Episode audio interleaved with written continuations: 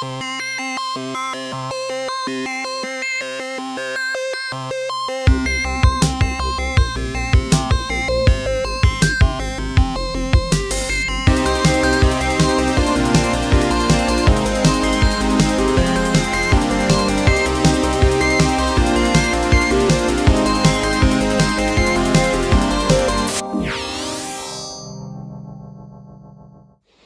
Hallo und herzlich willkommen bei Multicast. Ich bin Laura.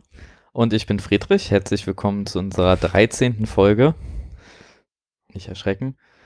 Ähm, wir haben immer noch zu Gast Sebastian und Marcel. Diese äh, Aufnahme hier äh, schließt nämlich unmittelbar an Folge 12 an, weshalb äh, wir uns jetzt, glaube ich, auch die Vorstellerei und so mal sparen, wenn ihr das nochmal hören wollt. Ich bin leider immer noch ein bisschen angeschlagen, also entschuldige genau. wieder meine Husten und Trinken und was auch immer. Ja, wenn ihr das alles nochmal hören wollt, dann ähm, hört einfach kurz in die äh, Folge 12, die hier vorkommt, äh, rein. Äh, da sagen wir alle nochmal, wer die Gäste sind. Ähm, und da gibt es auch sonst ganz viel vermischte Informationen. Diese Folge ähm, ist ein bisschen fokussierter, weshalb wir auch diese Trennung gemacht haben. Und zwar haben wir in der letzten Folge ähm, viel auch wieder über neue Wohnheime erzählt, die wir übernommen haben, über ähm, neue Projekte, über WLAN, ähm, alles mal erwähnt. Wofür wir natürlich äh, immer auch neues Equipment brauchen das wir einkaufen müssen. Und in dieser Folge geht es im Großen und Ganzen darum, wie das ähm, so im ganz großen Rahmen dann bei uns abläuft. Ja, äh, das scheint das Stichwort zu sein, für mich zu übernehmen.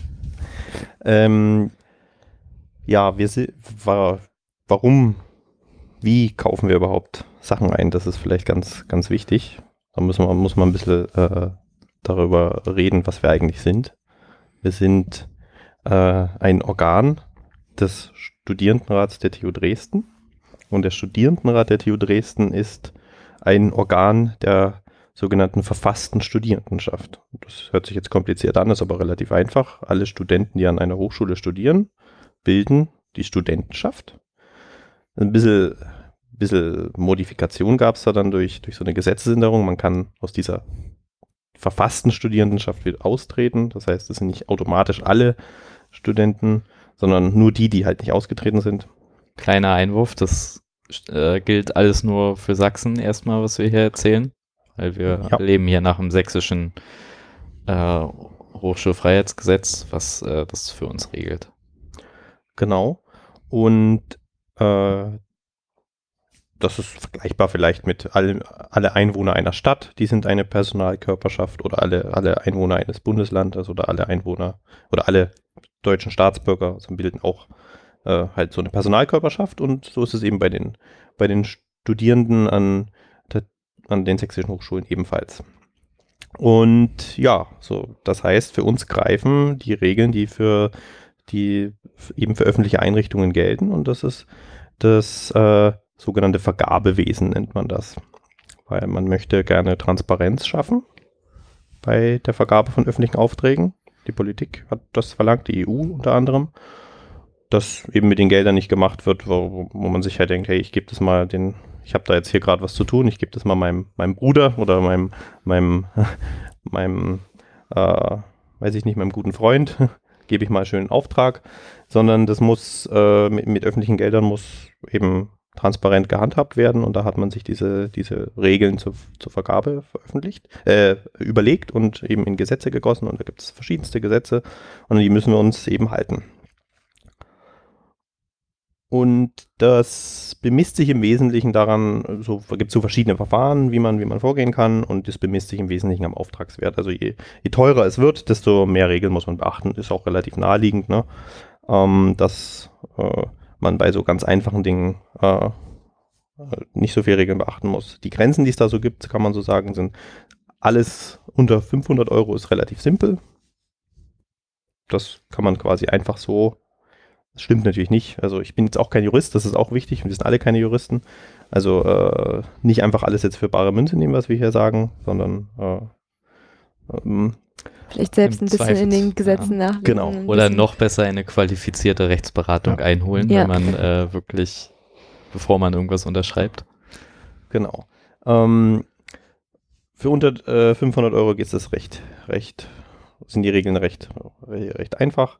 Ähm, ähm, für über 500 Euro und unter 25.000 Euro, ähm, da äh, muss man äh, muss man den Markt zu einer gewissen Form äh, äh, sondieren und da hat es sich so, so, so eingebürgert, dass, äh, dass, dass, die, dass die Mindestanforderung ist, dass man eben drei vergleichbare Angebote einholt Und unabhängig. und unabhängig. Also ich kann hier nicht zu, zu, zu drei unterschiedlichen Tochtergesellschaften der, des, gleichen, des gleichen Großkonzerns gehen und so weiter, sondern die müssen halt irgendwie auch, dürfen nichts miteinander zu tun haben und so weiter.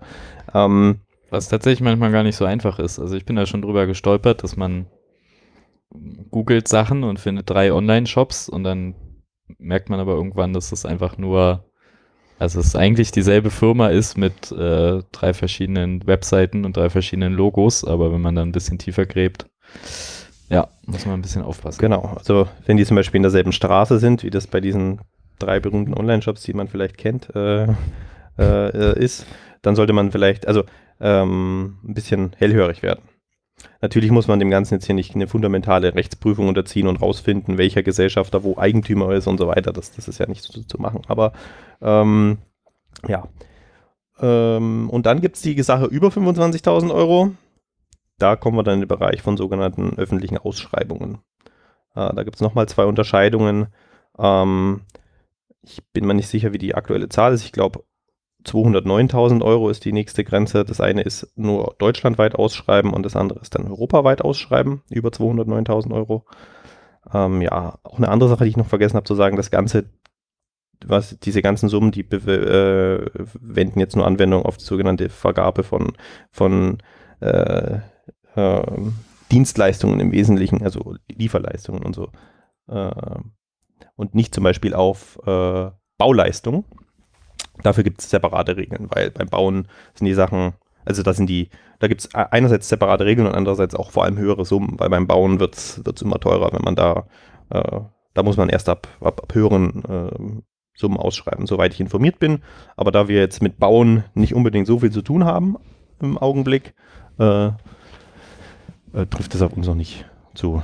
Ähm, andere Sachen, die auch nochmal separat sind, sind so äh, äh, freiwilligen Leistungen wie An äh, also nicht, nicht freiwillig, freiberufliche Leistungen wie Architekten und Anwälte und so weiter, die sind auch nochmal eigene Regelungen. Aber wenn man Lieferungen von Lieferungen und von irgendwelchen Waren hat oder Dienstleistungen, dann fallen die unter diese Summen, die ich genannt habe. Und damit haben wir am meisten zu tun, denn wir kaufen im Wesentlichen Gerät und das lassen wir uns liefern.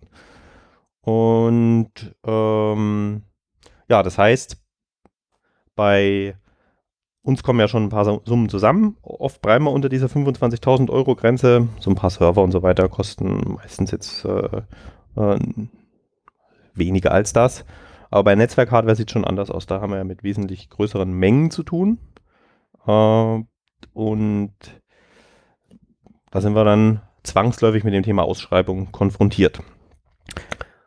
Aber trotzdem machen wir es nicht nur, weil wir es unbedingt müssen, sondern die Ausschreibung hat auch den Vorteil, dass man dann seinen großen Warenkorb ausschreibt einmal und dadurch können einem die Verkäufer einfach andere Warenkörbe von den Herstellern abrufen und viel bessere Rabatte geben, als wenn man jetzt immer mal fünf Switche kauft. Genau, man bringt die, also das hat auch handfeste Vorteile für den Käufer, das so, so zu tun. Also und Firmen nutzen auch diesen Ausschreiberprozess. Die nutzen jetzt nicht unbedingt diesen formalen Ausschreiberprozess vielleicht, wie er im Gesetz festgelegt ist für die öffentlichen Auftraggeber, aber dass man jetzt in Verhandlungen tritt und so weiter, als, als großer Kunde äh, mit, mit, mit Herstellern und so weiter, das hat, das hat auch handfeste Vorteile. Davon werden wir, glaube ich, auch berichten Und jetzt man im Laufe des. schreibt ja auch nicht unbedingt nur einen Einkauf aus oder eine Bestellung, sondern halt irgendwie Lieferung über größere Zeiträume, oder? Das macht man, äh, macht man auch, aber das hat vor allem den Grund, dass so eine Ausschreibung eben zeitintensiv ist. Und das heißt, man möchte das jetzt nicht diesen Prozess immer für unnötig oft wiederholen, sondern, ähm, äh, sondern eben für ähnliche, für ähnliche Leistungen oder für gleichwertige Leistungen, sagen wir es mal so, ähm, kann man da, kann man da Konstrukte finden, vor allem der der, der, der Rahmenvereinbarung, ähm, die, die das Ganze dann für alle äh, die, die trotzdem den, den Regeln im, äh, die folgen, aber trotzdem das, den Prozess für die Beteiligten alle ein bisschen einfacher machen. Ja, ähm, wir haben uns das erste Mal mit dem Thema öffentliche Ausschreibung auseinandergesetzt bei dem äh, Erst, äh, bei der Erstausstattung der Gretbalucker Straße 11. Denn dort haben wir das erste Mal WLAN ausgestattet und, und unsere Switches mussten wir ausstatten und normalerweise war man mit, mit, der Netzwerkhardware so knapp unter 25.000, vielleicht ein bisschen drüber, aber meistens eigentlich drunter dann in den letzten Jahren.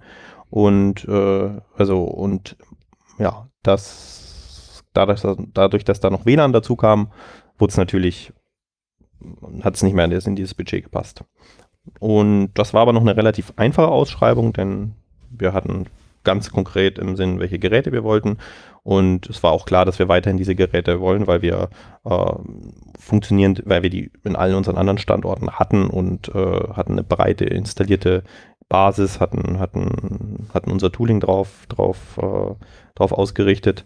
Und äh, da mussten wir eben diese Geräte dort einbauen. Das heißt, da haben wir einfach, wir wollten, wir wollten eine gewisse Menge an Geräten haben und haben dafür dann äh, die dann beschafft. Also das war auch der Grund, warum das dann so einfach ging, weil man halt begründen konnte, warum wir genau diese Geräte brauchen und jetzt nicht allgemeine Leistung ausschreiben, wie es bei der späteren, als bei der neuesten Ausschreibung dann war. Also man muss auch immer rechtfertigen, warum man jetzt genau so ausschreibt, wie man ausschreibt. Ja. Genau, also man muss äh, es möglichst äh, offen gestalten, wenn und wenn, wenn man das nicht macht, dann muss man eben begründen, warum. Und äh, ja, die, so eine Ausschreibung, ähm, die bedeutet einiges an Vorbereitung. Und wir, für uns war klar, wir können das nicht machen, äh, in unserer alleine komplett, in unserer ehrenamtlichen Tätigkeit, weil äh, da werden Leute für bezahlt, die nichts anderes machen an, an, an in den sogenannten Beschaffungs- oder Vergabestellen, an den jeweiligen größeren öffentlichen Einrichtungen. Äh, und ja, mit diesen äh, genauen Rechte. Wir sind ja auch keine Juristen, haben wir ja bereits gesagt. Da kennen wir uns mit den ganzen Formalia.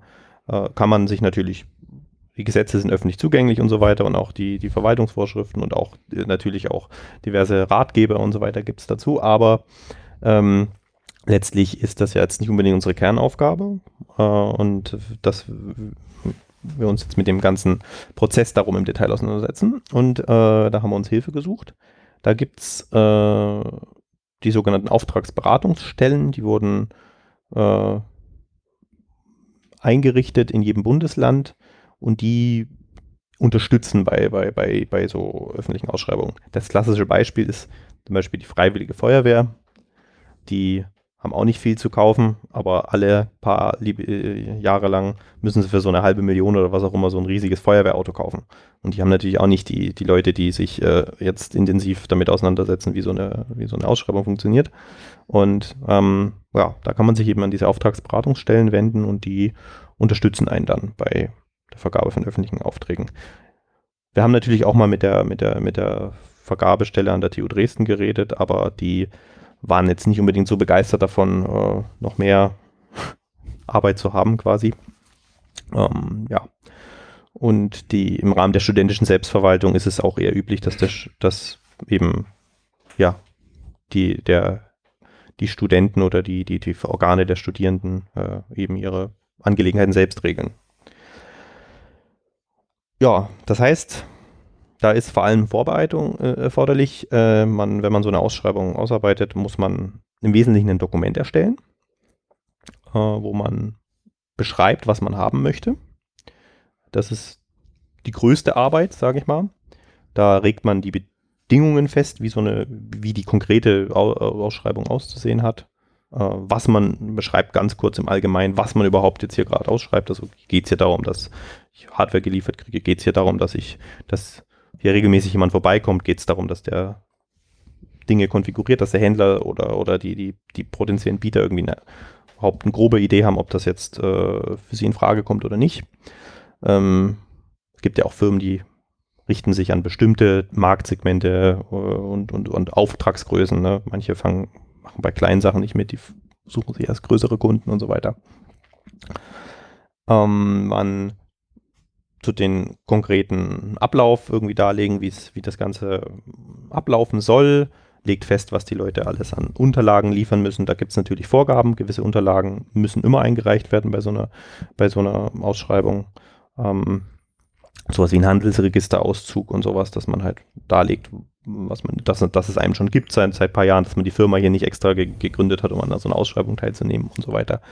Man muss ähm, äh, klarlegen, wie man, wie man so eine Sache dann bewertet am Ende, weil das ist so dann am Ende so ein bisschen der, der, der Dreh- und Angelpunkt.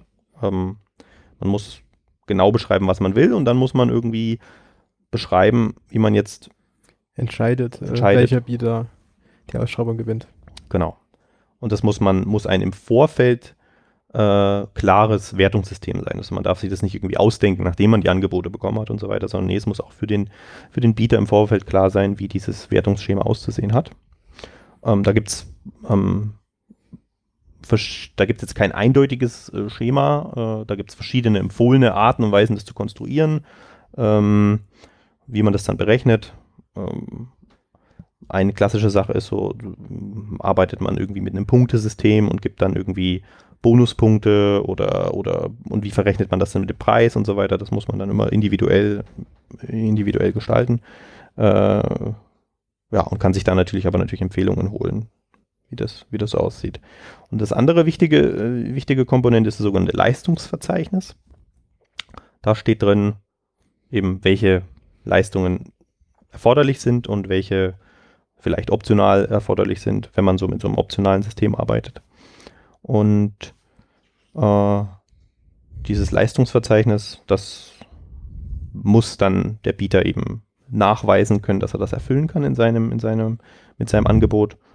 Und dann gibt es in der Regel noch ein, noch ein Pendant zum Leistungsverzeichnis, das ist das Preisblatt. Da schreibt der, der Bieter dann rein, okay, um die Sachen im Leistungsverzeichnis zu erfüllen, äh, biete ich folgende Sachen an und trägt dann seine Preise ein, die er für diese Sachen dann verlangt.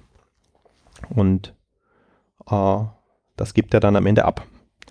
Das Ganze, da gibt es auch so, eine, so, so, so festgelegte Fristen, in denen das laufen äh, soll. Auf die einzelnen müssen wir jetzt wahrscheinlich nicht eingehen, aber im Prinzip ist es so, man kann mit einem Monat, jetzt mal Pi mal eventuell eher, rechnen, von, von Veröffentlichung bis, bis, Bis äh, Zuschlag. bis, nicht bis Zuschlag, aber bis die Leute Zeit haben, ihr, Okay. ihr, ihr, ihr, ihr Angebot, also ein Monat so, sage ich mal, in dem man, in der das öffentlich zur Verfügung steht äh, und ähm, bis die Angebote dann eingegangen sind und danach äh, in dieser Zeit, während dieser, diesem einen Monat, wo man, wo man, wo man es veröffentlicht hat, können die natürlich Nachfragen stellen, weil die Sache ist bei so Ausschreibungen, wenn es gerade komplexer ist, da gibt es immer mal wieder Fragen. Oder man hat irgendwas übersehen und man hat irgendwie äh, vielleicht widerspricht sich irgendwas und so weiter. Da, und da kann man auch seine äh, Dokumente dann auch aktualisieren. Man muss halt, darf halt nur niemanden benachteiligen dabei.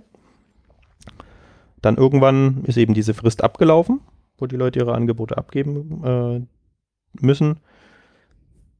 Man darf sich auch nie, erst dann werden die Angebote geöffnet. Also äh, man guckt sich, selbst wenn jemand jetzt früher schon ein Angebot ab, abgibt, ist es, werden die nicht geöffnet. Ähm, die landen auch nicht bei uns, sondern das, das sind so alles so Punkte, die diese, diese Auftragsberatungsstelle für uns erledigt. Ähm, dann gibt es so einen formalen Öffnungsprozess, wo diese, wo diese äh, die eingereichten Unterlagen dann geöffnet werden. Zum ersten Mal, äh, wo auch mit einem Protokoll festgelegt wird, äh, was genau äh, mit dabei war, dass nichts fehlt, dass, dass, dass, man, dass auch keine, keine Sachen unterschlagen werden und so weiter. Müssen noch mehrere Personen anwesend sein.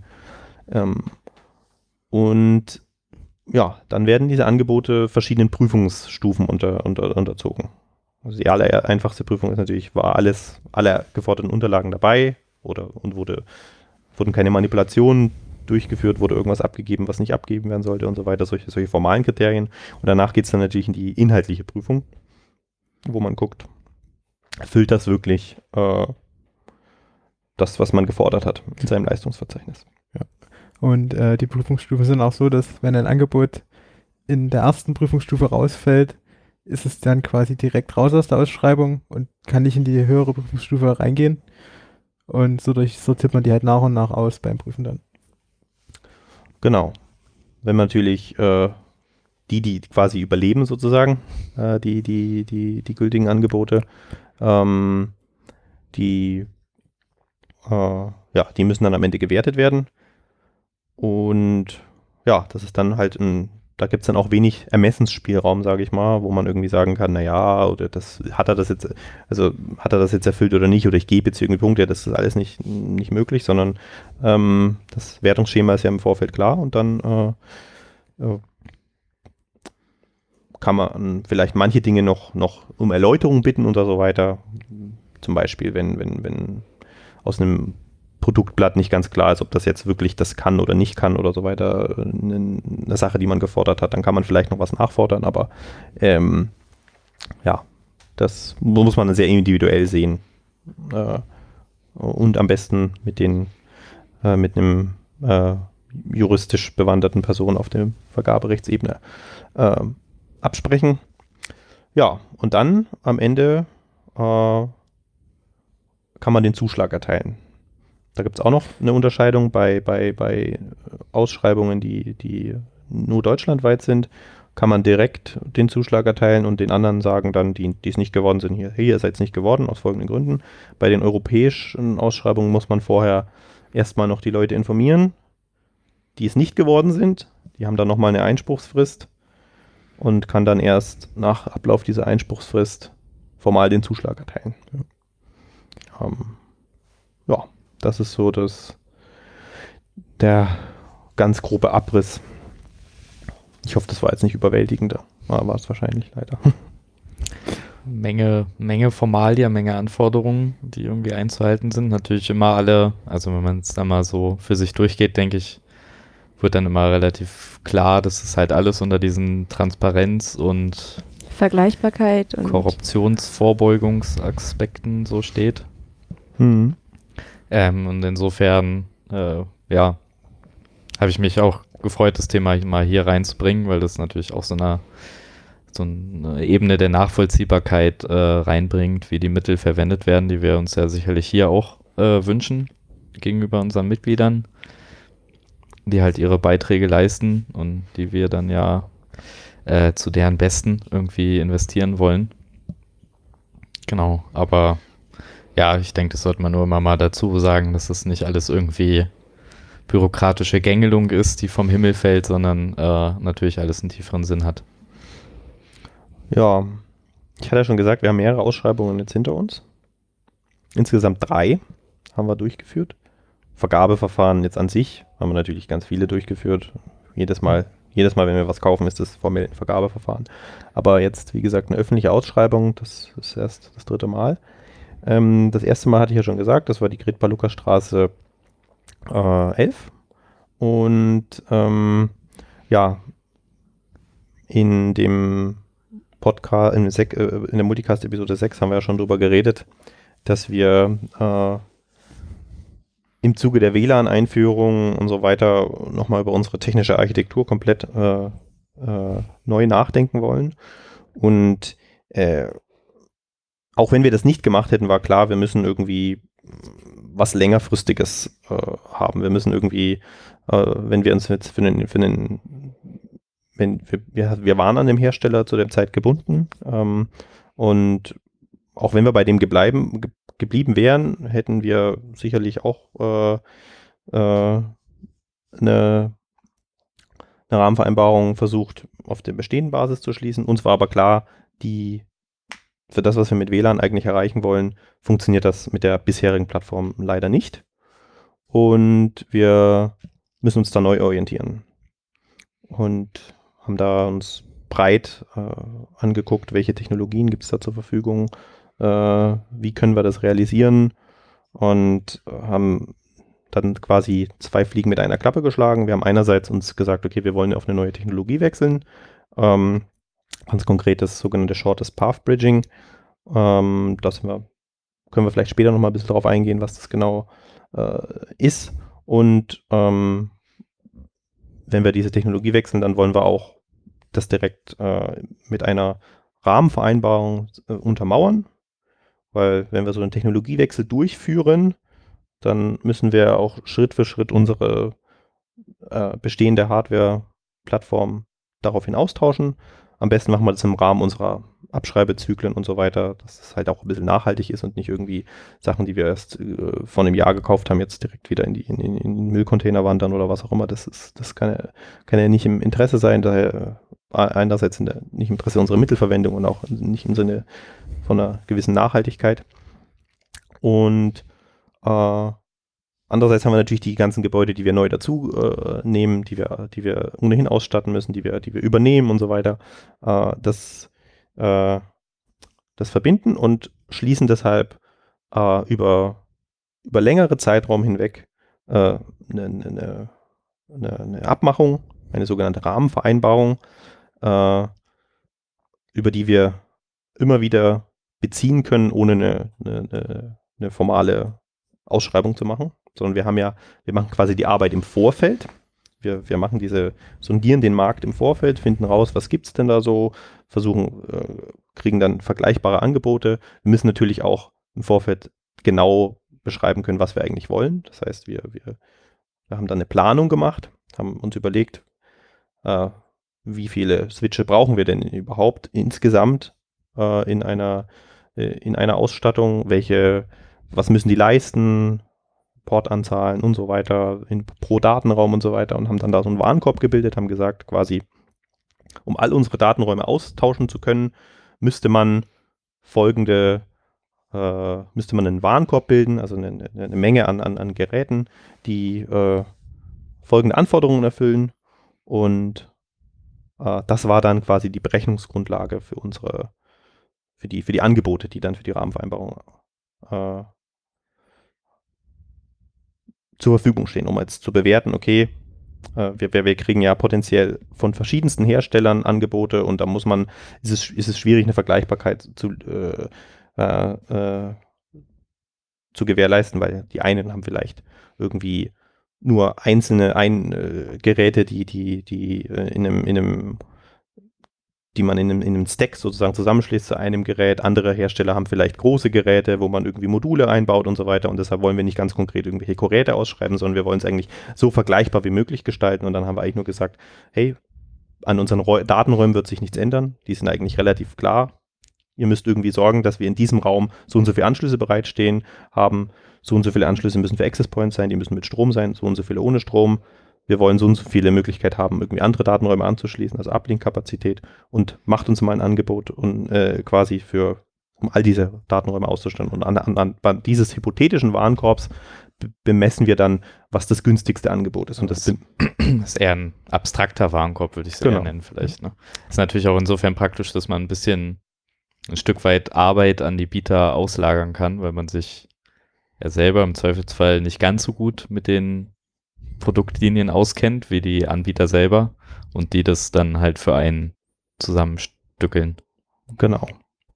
Und man kann halt jetzt auch noch sagen, dass wir die Bewertung die wahrscheinlich einfachste Variante gewählt haben. Also wir haben kein Punktesystem bei uns eingeführt, sondern einfach gesagt, das billigste Angebot, also das preisgünstigste Angebot bekommt den Zuschlag.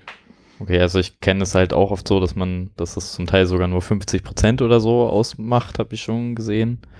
Aber da ihr dann an der Stelle komplett drauf verzichtet. Ihr habt quasi gesagt, die, die konkreten messbaren Anforderungen, die wir hier haben, das sind halt exakt das, was wir brauchen. Brauchen keine optionalen Sachen oder irgendwas, sondern und am Ende ist nur wichtig, dass das halt so günstig wie möglich realisiert wird.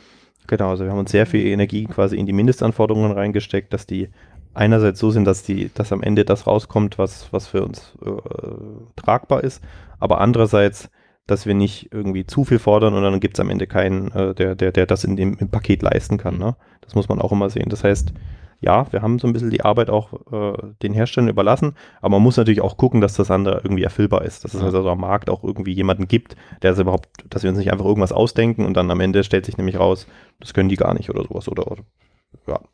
Ähm, da kommt es ja dann auf die aberwitzigsten Details an, wie zum Beispiel ähm, äh, man fordert die Möglichkeit, dass das Gerät redundante Netzteile hat, aber es muss nur eins drin sein und so weiter oder, oder sollen die Kabel jetzt mit dabei sein oder nicht und, und, und, und, und welche, welche, welche Stecker haben die Kabel überhaupt? Das ist eigentlich klar bei einem Switch, ne? Also haben die jetzt einen C13-Stecker oder so oder nicht und so und, und Äh, aber nee, das, das wird da alles feinsäuberlich gefordert, auch die kleinsten Dinge. Und äh, natürlich in der Praxis deckt sich das, der Warenkorb, der dann in der Ausschreibung rauskam, das kann man jetzt äh, idealerweise mit dem, was man dann auch kauft. Ne? Also, dass man nicht irgendwie zur Berechnung irgendwie was Absurdes nutzt und dann kauft man am Ende was ganz anderes. Das ist natürlich, das ist natürlich dann auch Quatsch.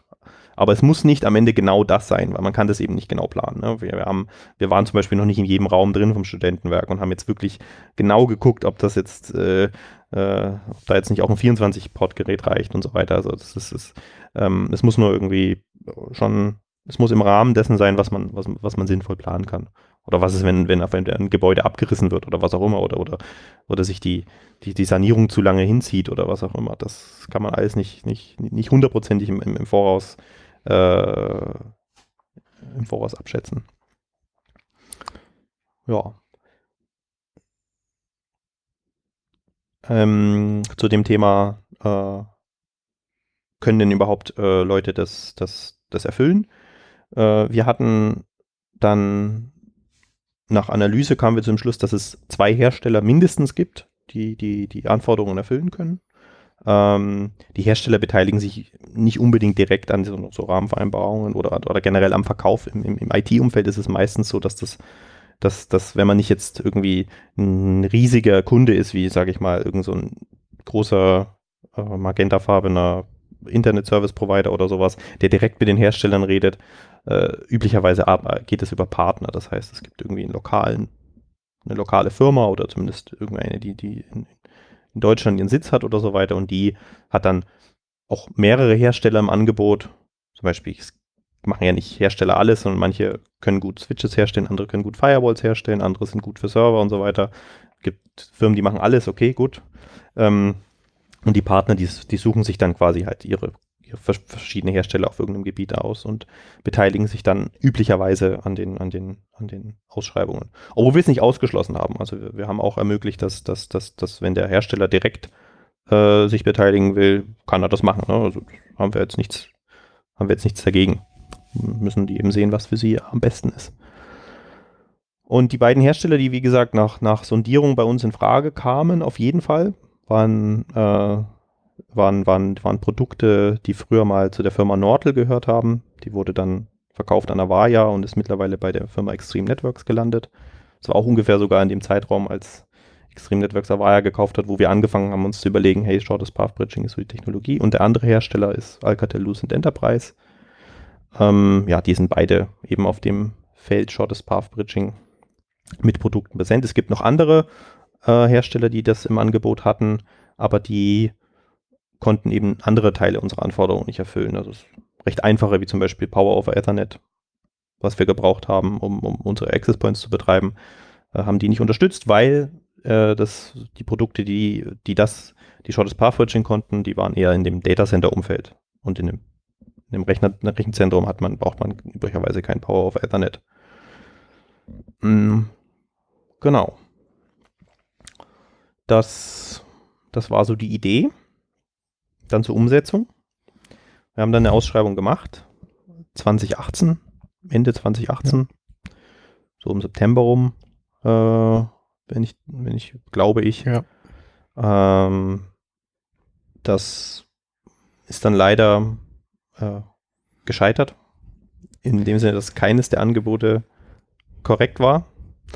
Ähm, wir können jetzt nicht sagen, was falsch war und weil, weil das man, man kann die, sagen, das sind zu vertraulich zu behandeln, aber es ist am Ende an, an, oft an Kleinigkeiten gescheitert. Also teilweise inhaltlich und teilweise sogar einfach nur formale Fehler. Ja. Ärgerlich.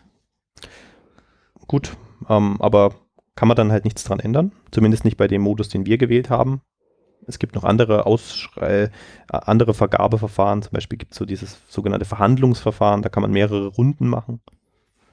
Ausschreibung, das ist halt quasi wir veröffentlichen ein Dokument, dann können die Leute Fragen auf Basis des Dokuments stellen, öffentlich, das sehen auch alle die Fragen und die Antworten kriegen auch wieder alle zu Gesicht, also da wird keiner irgendwie, äh, äh, darf keiner irgendwie benachteiligt werden.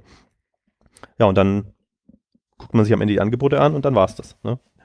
Da kann man nur noch, manche, paar Sachen kann man noch, ein paar Mängel kann man noch heilen, aber äh, ja, andere nicht.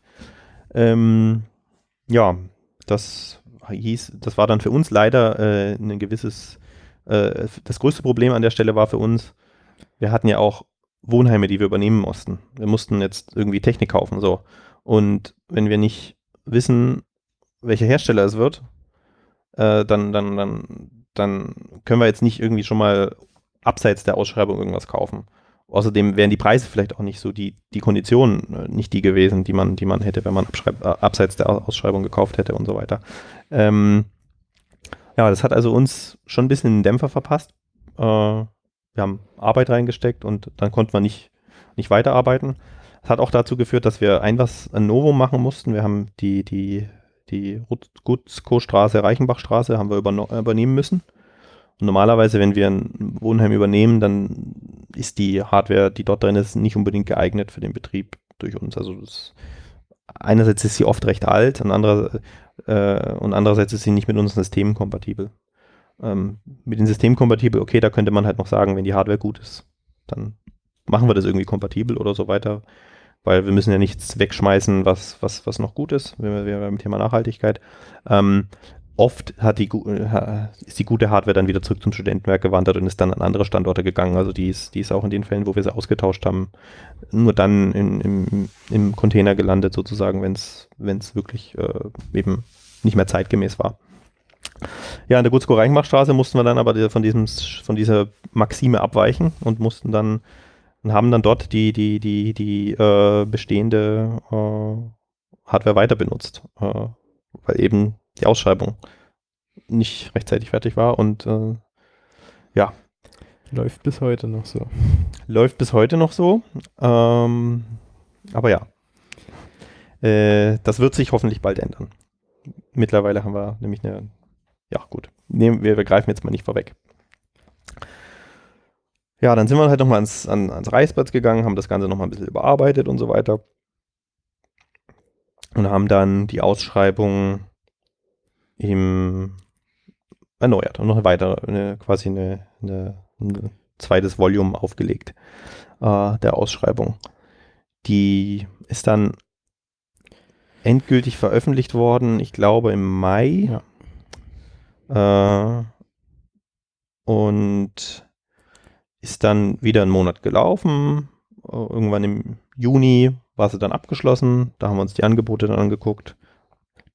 Ähm, und haben die dann angefangen auszuwerten. Ja, da haben wir dann gültige Angebote erhalten und mussten dann eben einen Zuschlag erteilen. Oder erstmal absagen. Oder zumindest erstmal Absagen versenden und äh, ähm, um dann den Zuschlag erteilen zu können. Ja. Das kann sich dann natürlich aber auch ein bisschen ziehen, weil das hat ja einen Grund, dass, dass, man, dass man erst Absagen versendet, ähm, damit nämlich diejenigen, die eine Absage bekommen, sagen können, das sehen sie aber anders. Und es hat auch einer der Bieter anders gesehen. Äh, und dann gab es einigen Schriftverkehr hin und her, äh, wo, wo man eben die, auf die Punkte eingegangen ist, die äh, äh und ähm, ja, wir sind der, wir sind dann letztendlich, äh, konnten das letztendlich klären die, äh, und dann am Ende einen Zuschlag erteilen. Das war dann, ich glaube, im Juli oder kurz, kurz, kurz Ende Juni. Äh, merkt schon, wir sind dann jetzt, das ist gar nicht mal so lange her. Und hatten dann endlich eine, eine Rahmenvereinbarung.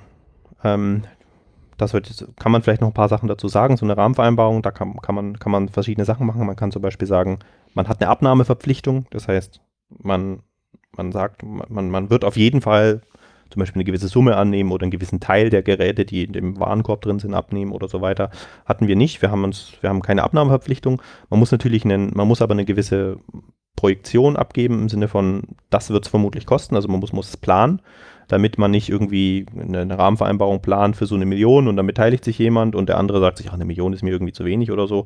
Und, und, und, und, und dann stellt sich aber heraus, dass man dann da irgendwie 20 Millionen drüber bestellt und so weiter. Das ist irgendwie dem Charakter nach nicht, nicht, nicht, nicht sinnvoll.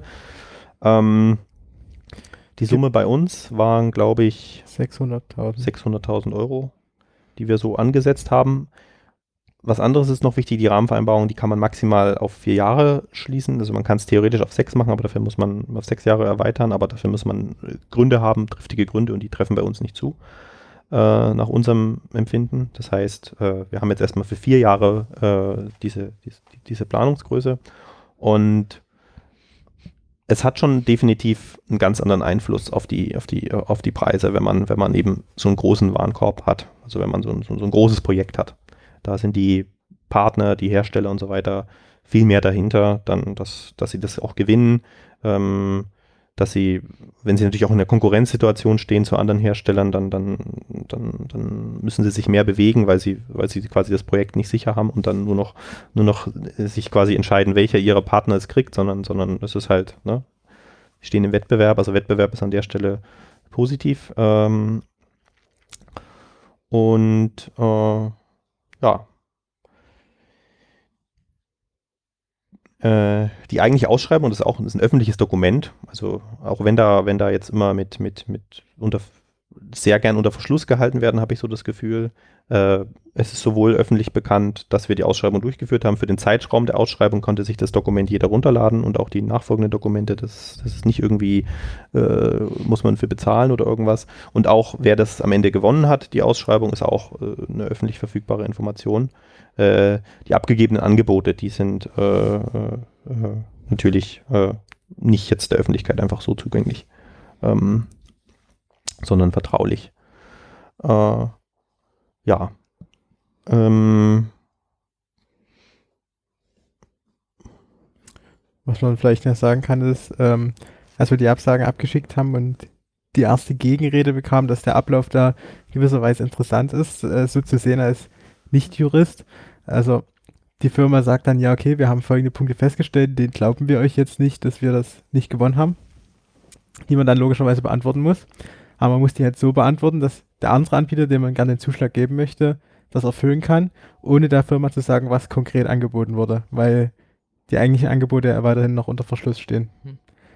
Das heißt, es sind mehr oder weniger lange Dokumente mit viel Text ohne konkrete Aussage, was der andere jetzt angeboten hat. Genau, also man kann ja nicht sagen, hier, äh, äh, dein Mitbewerber hat das und das angeboten und deshalb äh, ist es schon okay so, äh, weil, ne, das Klingt jetzt auch so ein bisschen danach, als ob man das dann so unter Konkurrenten so ein bisschen zur Marktforschung benutzen könnte. Also ist ja natürlich für mich, wenn ich das verloren habe, als Peter ja natürlich schon immer interessant, dann möglichst noch rauszufinden, warum jetzt nicht und wo ich vielleicht äh, mich verbessern könnte, aber das soll natürlich nicht komplett offengelegt werden.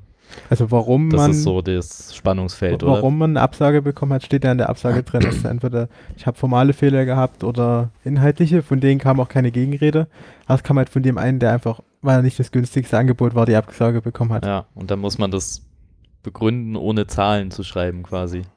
Ja, er hat halt Vermutungen angestellt, was der, also man schreibt dem ja schon, wer das gewinnen soll. Ja. Und der hat dann halt Vermutungen angestellt, dass er die Leistung nicht bringen kann. Mhm. Und die muss man halt dann widersprechen, ohne die konkrete Leistung zu nennen. Eieiei. Genau, aber die, gut, ich meine, die Händler an sich, die, die stehen ja auch mit den Herstellern in Verbindung. Das heißt, äh, die haben, nehme ich jetzt mal an, kriegen über die Hersteller auch schon, auch schon Informationen raus, weil die im Innenverhältnis zu dem Hersteller ja auch ein Vertrauensverhältnis haben. Ne? Das heißt, Mhm. so einen Partner will man ja auch an sich binden und äh, will mit dem als Hersteller irgendwie lange zusammenarbeiten. Das heißt, ne, wenn dann da kriegen die wahrscheinlich bessere Informationen als bei uns über, über, über irgendeinen so irgend so Austausch von, von, von Dokumenten, ne? weil äh, wir da auf einer komplett juristischen Ebene arbeiten müssen und die im Innenverhältnis im Hersteller äh, sich besser kennen vermutlich und äh, naja.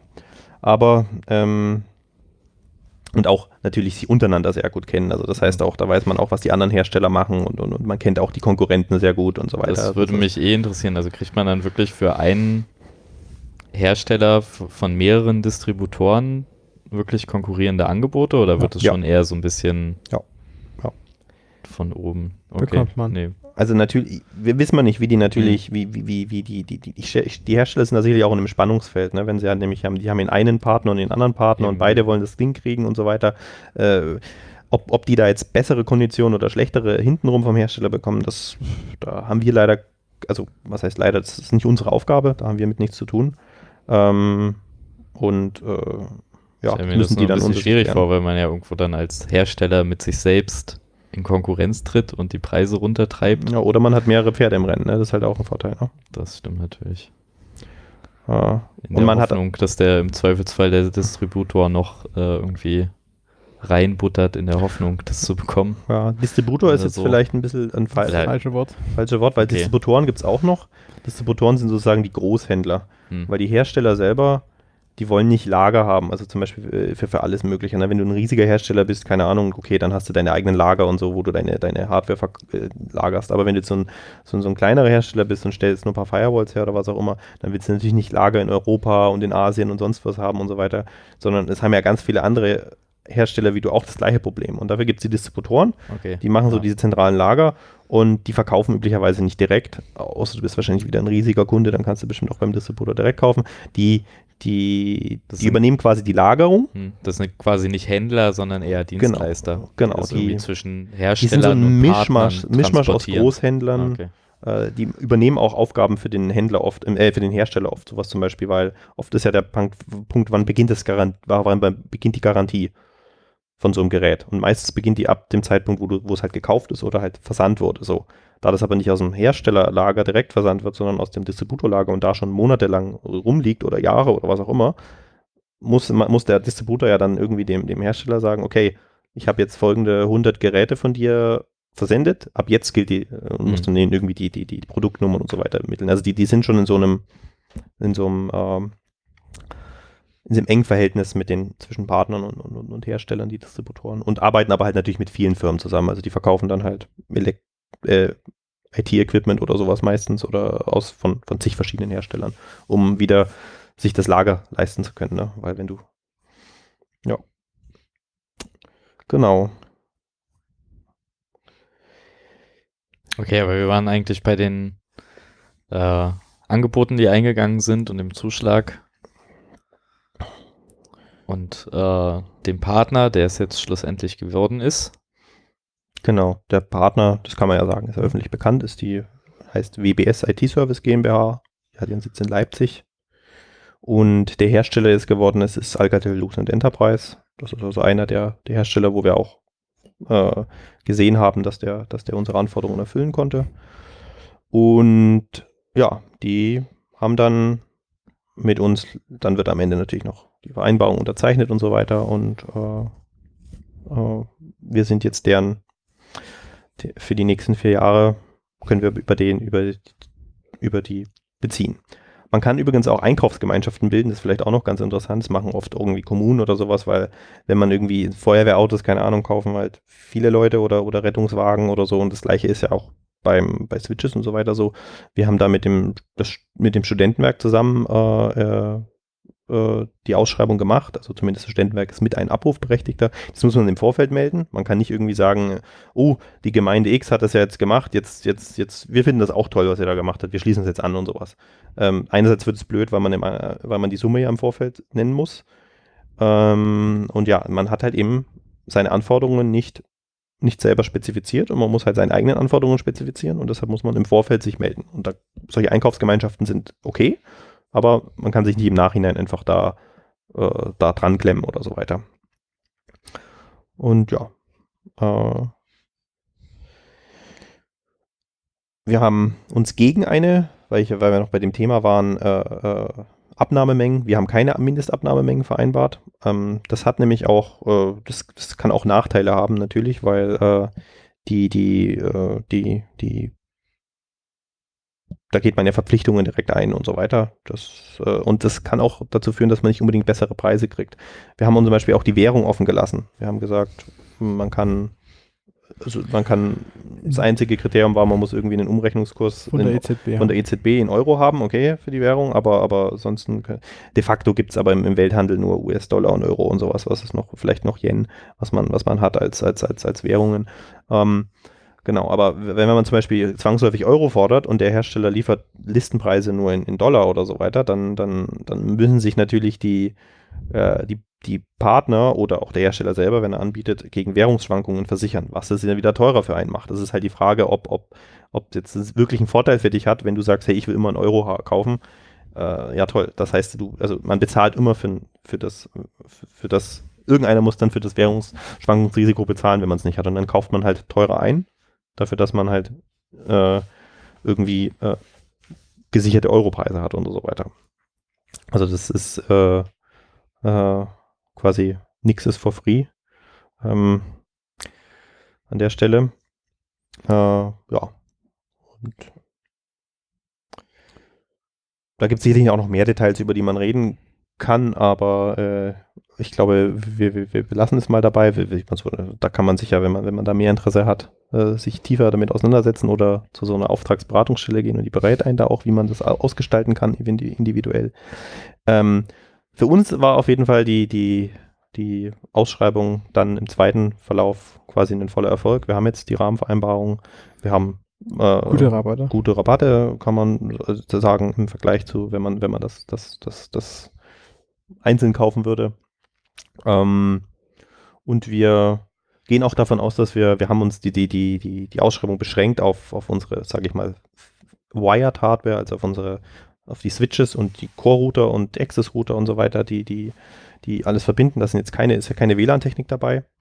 Ähm, das wollten wir entkoppeln, weil ja, äh, man ja durchaus da auch andere Hersteller haben kann. Also man muss das ja nicht alles von einem kaufen. Und so eine Ausschreibung in der Regel Müsste aber auch nicht alles von einem angeboten werden. ja, müsste auch nicht, man kann, man kann, so, man man könnte Bietergemeinschaften dann wieder zulassen zur Ausschreibung oder lose. oder los, aber das erhöht die Komplexität Also, nochmal ja. deutlich. Bietergemeinschaften heißt es, es schließen sich Leute zusammen und geben ein Angebot ab und Lose heißt, man schreibt mehrere Sachen quasi gleichzeitig auf und Leute bewerben sich auf die Lose. Und Ah, dann okay, kriegt ja. das eine Los der A und der andere Los das B und einer kann Angebot für, für beide Lose gleichzeitig abgeben. Man muss es halt natürlich irgendwie aufteilen, dass es halt klar ist. Er kann nur einen Teil davon gewinnen. Aber vielleicht bewirbt er sich eben für alle Lose, weil er alles liefern kann und es für ihn preiswerter ist, wenn er, wenn er, wenn er das ganze Spektrum abdeckt, weil er dann äh, Hm. quasi für ein großes Auftragsvolumen durch die gleichen Leute äh, erledigen kann und so weiter. Klingt ja jetzt Genau. eigentlich ganz sinnvoll mit den Losen für diesen Anwendungsfall, aber ihr wolltet das wahrscheinlich zeitlich entkoppeln. Für Genau, das- euch auch. Wir waren im WLAN einfach noch nicht weit genug, ja. um da jetzt alles abzuschätzen. Es ist auch jetzt immer noch ein Projektbetrieb und äh, wir mussten halt auch äh, quasi, wir Zum mussten Sehen. jetzt was haben, dass Ja. wir was haben und, und ähm, aber wir haben jetzt Erfahrung gesammelt und äh, wir werden bei WLAN vermutlich das gleiche äh, durchführen und da auch eine Rahmenvereinbarung ausschreiben. Ähm, und da haben wir, äh, haben wir auch den Aufruf gestartet an andere, an andere Studentennetze, dass sie sich eventuell daran beteiligen Hm. ähm, im Vorfeld, dass sie auch abrufberechtigt sind. Ja.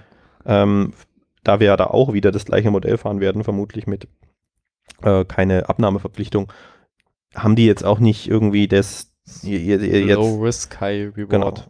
Genau. Ähm, Obwohl, äh, das, da, da gibt es auch, also falls irgendwer von den anderen Studenten jetzt zuhört, da, äh, äh, überlegt euch das mal. Äh, ihr habt da wenig, äh, äh, wenig Risiken. Es gab da nämlich viele Fragen, die eigentlich, die, die, klar, wenn man nicht in der Materie steckt, dann, dann, dann, dann, dann, äh, dann kommt einem das nicht äh, vielleicht seltsam vor. Die, manche Leute dachten zum Beispiel, dass wir dann die Verkäufer werden. Also dass die Hm. halt quasi die, dass, dass wir die Ausschreibung machen und, und kaufen die Geräte und, und verkaufen die dann weiter. Sowas. Nee, das ist alles nicht der Fall. Wir, wir, wir- wir lassen uns quasi nur gemeinsam ein Angebot unterbreiten oder, oder und Konditionen zu, zu, zum, zum und äh, Die Kaufverträge schließt dann jeder einzeln. die Kaufverträge schließt jeder einzeln und Und auch ja für jede Lieferung quasi. Genau, und für jede Lieferung man erneut. Man muss es auch, genau, man muss es auch nicht irgendwie sich von vornherein entscheiden, was man haben will. Man kann das auch, äh, äh, auch, auch ändern und so weiter. Ähm, Also das Risiko tragen dann quasi eher wir, weil falls dadurch noch irgendwelche Verwerfungen auftreten und wir uns Rügen einhandeln oder so, dann ist es unser Problem eher. ja, wir würden auch den, den, den ganzen Aufwand. Aufwand übernehmen. Ja. Ne? Wir haben jetzt die meiste Erfahrung mit, die, da haben die wenig, die meisten und anderen Studenten sind ja EVs und haben, haben, sind nicht an das Vergaberecht äh, jetzt äh, gebunden, weil sie nicht einen öffentlichen Träger haben oder Ja. so weiter und Aber- öffentliche Gelder. Ähm, und Aber die könnten sich auch, also man Die können sich keine auch, genau. öffentliche Einrichtung sein. Also Genau. die, nö, die kann das, kannst, kannst du natürlich auch machen.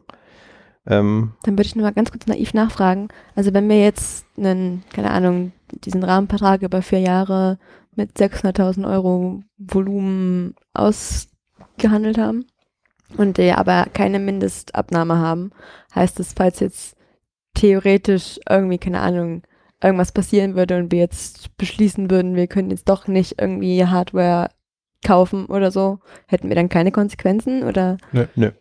ist ja interessant. Na gut, ich meine, man kann natürlich Mindestabnahmen reinnehmen und dadurch hoffen, bessere Preise zu bekommen. Ne? Das ist natürlich auch ein, äh, auch ein Punkt. Obwohl, ähm, ja, das, äh, Also, so aber was sagt dann, Abverteilung. äh, was sagt dann diese Rahmenvereinbarung aus? Sagt die dann aus, dass wenn wir was kaufen, dass wir dann Also über wir, BBS kaufen, oder? Genau, wir müssen diese Hardware jetzt über den Partner kaufen. Okay. Ach so, nee, das das- stimmt ja. auch nicht so. Das stimmt auch nicht so. Man Okay. kann, man darf nicht eine Rahmenver man darf nicht mehrere Rahmenvereinbarungen schließen, die zum gleichen Thema sind. Mhm. Also ich, wir, wir können jetzt natürlich zwei, wir können eine weitere Rahmenvereinbarung zu WLAN machen, aber wir können jetzt nicht eine weitere Rahmenvereinbarung zum Thema äh, äh, Hm. der, der gleichen, mit dem gleichen Inhalt quasi machen. Ähm, Das hat Es sei- wahrscheinlich so den Sinn, dass man nicht einfach so lange neue Rahmenvereinbarungen genau. macht, bis es einem passt quasi. Also wieder so ein, sonst macht man einfach so viele, bis irgendwann die Firma von meinem Schwager gewinnt. Und dann kann ich dem doch meine Aufträge geben. So. Also hä- hätten wir eine Abnahmeverpflichtung, man kann natürlich auch so ein Exklusivkaufrecht noch reinmachen. Man hätte natürlich sagen können, zum Beispiel, wir machen es ohne Abnahmeverpflichtung, das heißt, wir verpflichten uns nicht, nicht jetzt die, die Menge da zu kaufen, aber wir verpflichten uns, wenn wir was kaufen, bei euch zu kaufen, das geht natürlich. Aber auch das haben wir nicht gemacht. Das heißt, wir können natürlich, wenn wir ein anderes Gerät wollen oder was auch immer und, und, und das ist für, für einen konkreten Anwendungsfall oder was auch immer, oder, oder auch von dem gleichen Hersteller, ein gleiches Gerät trotzdem noch, noch, noch weiterhin Angebote von Konkurrenten einholen und wenn das natürlich besser ist, äh, dann auch das nehmen. Ne? Das ist, äh, ja, wir haben halt im, im, im Vorfeld den Markt sondiert, haben, haben, haben äh, vergleichbare Angebote ge- gehol, geholt und ähm, können jetzt quasi, müssen das nicht jedes Mal für jeden einzelnen Kauf machen, weil wir das einmal im Vorfeld getan haben in, in, in, in, einem, in einem zureichenden Maß. Und äh, aber wenn wir natürlich äh, aus irgendeinem Grund sehen, dass wir was anderes machen müssen, bleibt uns das weiterhin möglich. Okay. Also ich glaube, die Frage, die da so ein bisschen hintersteht, ist so, warum, also was springt denn jetzt für die Beteiligten raus? Also ist ich meine, für uns ist die- es ja offensichtlich Genau, sehr wir wollen angenehm. das Zeug ja haben. Aber ich meine, also was ist der, der Gewinn des Händlers daraus, wenn er einen Vertrag unterschreibt, der ihm effektiv noch keinen Geldgewinn gibt? Für den aber Fall, die, wenn die wir Chance auf, Ja. auf die Umsätze, das Na ist, wofür er das genau, macht. also es ist jetzt nicht, nicht, nicht ohne, ne? Also ich meine, man kauft ja nicht, äh, es gibt natürlich die Unsicherheit, wenn man, wenn, wenn wir jetzt, wenn wir immer wieder neue Angebote einholen würden, individuell für jeden, für den Vorgang, dass es dann immer ein anderer würde. Weil mal der eine irgendwie, weil man natürlich die Angebote vom anderen nicht kennt und dann irgendwie sagt, naja, man muss ja auch eigene, eigene Kosten draufschlagen. Also ich meine, die Händler machen das ja nicht aus Spaß, sondern die wollen ja auch was daran verdienen.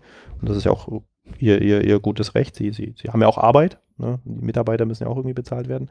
Ähm, und äh, das heißt, äh, man geht ja auch ein langfristiges Verhältnis ein. Ne? Man, man, man klärt da alle möglichen Dinge. Man klärt zum Beispiel, hey, wie, wie, wie, wie wickeln wir denn Supportfälle ab? Wie läuft denn das ab mit der Angebotserstellung und so weiter? Hey, und also man, man die sind ja nicht nur Lieferant, sondern sie sind ja auch Dienstleister im Falle von, von, von, von Hardware-Defekten oder Softwareproblemen und so weiter. Auch wenn das teilweise nur an den Hersteller durchgereicht wird, sind die trotzdem damit in der Kette drin. Ähm, und sie haben eben attraktive Preise beim Hersteller sich sichern können. Ne? Also sie, je größer, mit, je, mit, je, größer man zum Hersteller geht und sagt, hey, ich würde gern in die nächsten vier Jahre 1000 Geräte bei dir kaufen, dann kriegt man einen guten Rabatt, wenn man irgendwie hier mal 10 und da mal 5 oder so, dann oder, oder auch 50 oder sowas, dann ist es natürlich nicht die gleiche, nicht die gleiche Argumentation. Deshalb springt für den, er kann sich natürlich nicht garantieren und irgendwie schon Gewinne verbuchen oder so weiter, äh, der, der bei, bei sich, aber er hat zumindest äh, einen, einen Kunden. Ich glaube, am Ende ist es gezogen. tatsächlich so ein Problem, was am Ende nicht sehr oft auftritt, weil es ja für die Ausschreibenden so viel Aufwand ist, das zu machen, dass die Händler auch wissen, dass die das jetzt nicht aus Spaß so eine Rahmenvereinbarung schließen und dann Mhm. gar nichts darüber kaufen. Ja. Das, da verlieren ja alle bei. Oder auch wenn man dann nicht über die Rahmenvereinbarung kaufen wollte, muss man wieder dann die mehreren unabhängigen Angebote einholen. Ja. Was enorm viel mehr Aufwand ist, als einfach seinem Rahmenvertragspartner zu sagen, ja, wir brauchen erstmal das. Es kann sein, dass man ihn wenigstens zu Wort kommen lassen muss über eine Rahmenvereinbarung. Da hat man ja die, da hat man die Angebote. Also das heißt, also wenn, wenn, wenn natürlich, wo es kritisch wür würde, glaub, also ich bin jetzt wieder, wie gesagt, ich weiß es nicht, ich bin kein Rüst. Wahrscheinlich, wenn man äh, die Bedingungen aus der Rahmenvereinbarung kennt und dann bewusst irgendwie drei andere Angebote einholt und, und die eigentlich schlechter sind und die dann nimmt, das ist wahrscheinlich, das ist dann Mhm. wahrscheinlich nicht okay. Ist man auch vorstellen. weiterhin verpflichtet, in die andere Richtung jetzt zu prüfen? Nee, das das sind wir nicht mehr. Das sind wir nicht. Zumindest für den. Aber halt nur für die konkreten Inhalte der ja, Rahmenvereinbarung klar. und, und, und, und äh, genau. Ja, ähm, auch ein Grund, warum wir das, das ist wie gesagt unsere allererste Rahmenvereinbarung. Ne? Das heißt, da wollten wir jetzt auch nicht uns eine, eine, eine Verpflichtung, was ist, wenn das schiefgegangen wäre? Was ist, wenn wir am Ende eine, eine, eine Rahmenvereinbarung hätten schließen müssen, weil da sind wir auch verpflichtet dazu. Also wenn wir eine Ausschreibung machen und es kommt ein gültiges Angebot rein, dann können wir nicht am Ende sagen, naja, nee, wollen wir doch nicht. Es gibt ein paar Gründe, warum man das kann, wenn es zum Beispiel komplett unwirtschaftlich ist, also wenn man falsch geplant hat und irgendwie, man nimmt an, man, man, es kostet eine halbe Million und das billigste Angebot ist drei Millionen oder was auch immer, dann, okay, dann, das wären so Gründe, aber äh, wenn alles passt, dann kann man nicht, äh, oder, oder halt zumindest formal passt, aber irgendwie trotzdem nicht, weil man inhaltlich nicht passt, aber man hat irgendwie es nicht ausreichend verankern können in der, in der Rahmenvereinbarung, dann würde man dastehen quasi. Dann hätte man diese Rahmenvereinbarung und am Ende hätte man eine, Mindest, eine Exklusivabnahme mit, mit, mit Mindestabnahme oder was auch immer. Hm, Dann käme man ja nicht mehr raus sozusagen. Also man kann, also wenn man äh, Und deshalb wollten wir es möglichst, wir, wir- mussten Erfahrungen sammeln, wir hatten jetzt unsere allererste Rahmenvereinbarung. Da war das auch für uns wichtig, dass uns, dass, dass das noch, noch dass äh, man sich selbst nicht so viele Fallen stellt. Also genau. das heißt, wenn man dann seine Ausschreibung abgeschlossen hat und man hat Angebote, die formal gültig sind und die eigentlich auch inhaltlich gültig sind und dann fällt einem erst auf, dass man vielleicht inhaltlich einen Fehler gemacht hat, dann Ja. ist es dann zu spät quasi. dann ist es zu Da spät. ist man verpflichtet, eins der Angebote, was den Kriterien am besten entspricht, dann anzunehmen. Ja, okay, vielleicht gibt es dann immer noch eine Begründung, wenn es wirklich inhaltlich so schlimm ist äh, und man das irgendwie wieder begründen kann, vielleicht gibt es da noch einen Weg raus. Ne? Kann, ich, kann ich jetzt nicht sagen, die Frage. Äh, aber wir wollten das Risiko eben nicht eingehen und haben uns deshalb bewusst dagegen entschieden. Okay. Ja, ähm, soweit ich das jetzt mitbekommen habe, hat das Ganze ja jetzt auch dann, also wann habt ihr den Zuschlag erteilt? Irgendwann Juli? Ende Juni, glaube ich, irgendwie äh, kurz vor Ende äh, kurz und dann haben wir relativ zeitnah dann schon die erste Beschaffung Genau. ausgelöst. Das hat dann erstmal ein bisschen gedauert, weil überall die Prozesse erstmal warm werden mussten. Da war dann die, wie zum Beispiel ein Distributor wieder im Spiel und so weiter und, und, und, und, und äh, ne, also das, die, die, die, die Hersteller mussten erst Zahlen weiterliefern und die mussten irgendwie innen noch einen Vertrag schließen und so weiter. Wir Äh, mussten auch noch dann den Kaufvertrag. Genau, wir, mussten, schließen wir mussten ja trotzdem auch noch einen Vertrag unterzeichnen. Also Zuschlag erteilen ist das eine, aber Mhm. wir, wir haben auch einen konkreten Vertrag angehängt an das, das Dokument, an die, an, die, an die Ausschreibung. Sollte man vielleicht auch nochmal sagen, das Ding hat auch einen ganz schönen Umfang, also es sind 30 Seiten etwa. Äh, und davon ist auch halt Vertragswerk mit dabei und so weiter. Das ist also nicht, nicht einfach nur, äh, ja, quasi folgende zehn Geräte bitte und es soll bitte folgende Merkmale haben und dann war es das, sondern da ist auch Juristendeutsch dabei und alles Mögliche.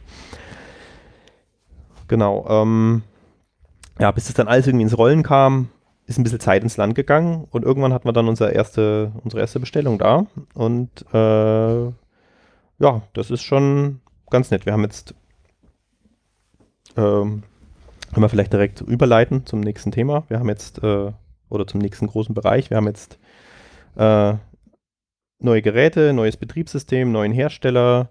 Äh, da kam jetzt erstmal schon einiges auf uns, äh, auf uns zu. Ähm, Das auch mit gewissem Zeitdruck äh, für die erste Wohnheim Genau.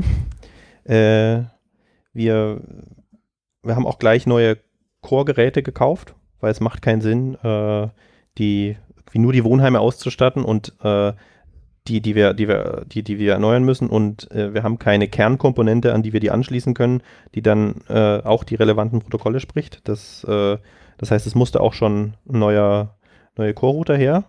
Die sind auch ein, passt auch wieder, also wir haben den alten Core jetzt nicht, äh, nicht außer Betrieb genommen und wir, das wird auch in absehbarer Zeit erstmal nicht passieren, aber der alte Core hat jetzt auch schon fünf Jahre auf dem Buckel oder sogar das, äh, sogar sechs seine, äh, der, der, der, der, der erste Teil.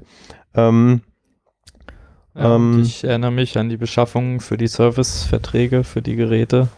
Das ist nicht ganz äh, günstig. Ja.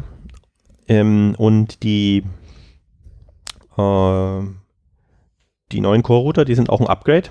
Die können jetzt 25G 48 mal und 6 mal 100G. Also wir sind jetzt im 100G-Zeitalter angekommen mit, unserer, mit, unseren, mit unserem neuen Core. Ich dachte, es ist gerade erst 5G. Ja, nicht hunderte, hundertste Generation, sondern 100 Gigabit. Ähm, ja, äh, das ist einfach die, die nächste Evolution. Das ist jetzt nicht auch, auch, auch keine Geldverschwendung an der Stelle. Man muss, man muss sich da die elektrischen Interfaces angucken und 40G ist ungefähr genauso teuer wie 100G, weil realisiert ist es als jeweils eine als 4x10 und das andere als 4x25 und äh, so ein 25G Interface kostet in der Herstellung nicht wirklich viel mehr als ein 100G Interface. Das ist äh, von den Komponenten her Du hast jetzt zweimal dieselbe Zahl gesagt, glaube ich. ein 10 Gigabit Interface kostet nicht wirklich viel weniger als, als ein 25 Gigabit Ah, okay. Interface. Also die, und die Preise sind da noch am, am Fallen. Also klar, äh, je nach Segment und je nach Netzwerkkarte oder so weiter kann es schon deutlich teurer sein. Und 100G ist halt so der absolute Massenmarkt, aber 25G wird der neue Massenmarkt sein. Äh, und nicht, nicht 40 Gigabit. Vielleicht ein bisschen komisch, es ist äh, bei, bei, äh, man, früher war, haben wir immer in 10er Schritten up, geupgradet und so weiter. Die Zeiten sind eben vorbei, die Geschwindigkeiten sind mittlerweile so hoch und so weiter, dass es da, so wie wir bei Moore's Law immer mehr an, äh, schon, schon seit langer Zeit, was zumindest an die Taktfrequenzgrenze gelangt sind, erlangen, äh, ha- haben wir eine gewisse Bandbreiten pro Kanalgrenze mittlerweile auch erreicht. Äh, man kann da noch vieles machen, Kanäle kombinieren und so weiter, aber, aber pro Kanal wird es schwer da noch. Äh, da wird 100G wahrscheinlich dann irgendwann mal pro Kanal das, das absolute Limit sein. Naja, das wissen irgendwelche Physiker und Elektro, äh, Elektrotechniker besser als ich.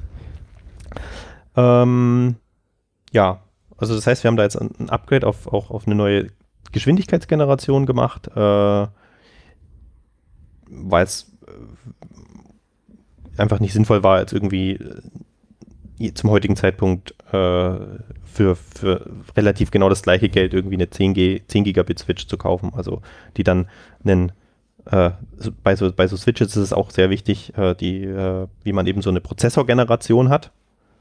Bei Intel beispielsweise oder AMD äh, jetzt irgendwie eine ältere Generation zu kaufen, weil es, es ist nicht so, dass, dass unbedingt ähm, die, die eine neuere Generation rauskommt, die aber äh, immer noch die alten Interfaces kann, also die alte Geschwindigkeitsstufe, sondern die können halt die neue Generation an, an, an Chips, die kann halt die neuere, die kann auch eine gewisse Software-Features und die hat halt die neueren Interfaces und dann muss man die auch benutzen oder wenn man, wenn man die Ja, das wollte möchte. ich jetzt schon Und- fragen. Also die alten Core-Router, die haben ja 10 und 40 Gigabit Interfaces.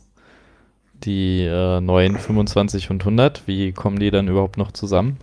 Die sind zum Glück abwärtskompatibel. Also das heißt, die in den 25, also während es bei, den, bei unserem alten Core so ist, der kann 1 oder 10G auf seinen, auf den Großteil seiner Interfaces, ähm, kann, der, kann der neue Core halt 10 und 25.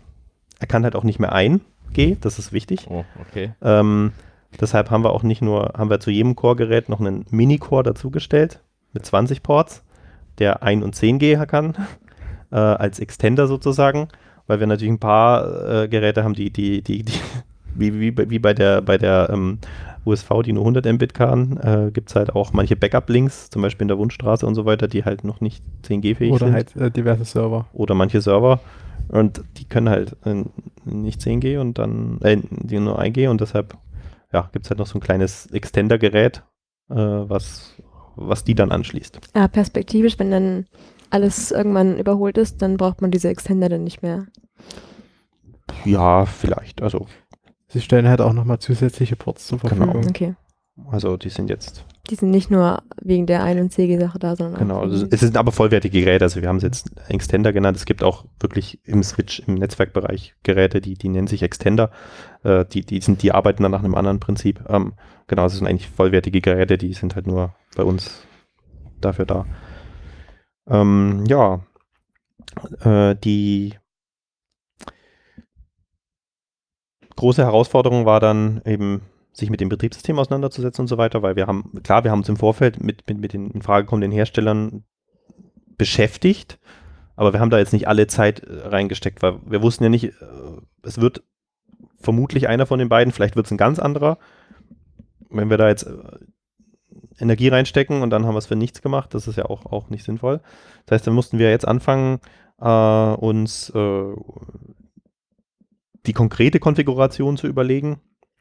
Äh, nicht nur irgendwelche Test- und Lab-Konfigurationen, mit denen wir schon mal getestet haben, dass alles geht, sondern halt irgendwie jetzt auf unserem Produktivbetrieb äh, äh, ähm, das ausstatten. Wir mussten uns auch überlegen, jetzt jedes dieser Geräte per Hand zu konfigurieren, wenn es jetzt aus der Box kommt, ist auch irgendwie ein bisschen äh, sehr aufwendig. Und wir haben ja, äh, wir hatten früher unsere HP-basierten Geräte, das sind Chassis-Geräte. Das heißt, da, da hat man oft einfach nur ein Gerät, das hat entweder sechs oder zwölf Einschübe und ein Gerät, eine Konfiguration, fertig. Und jetzt haben wir aber nur noch ein HE, eine Höheneinheit, ähm, 48 Portgeräte im Wesentlichen. Wir haben noch ein paar 24-Port-Modelle und bauen die dann per Stacking, also zusammen zu einem logischen Gerät.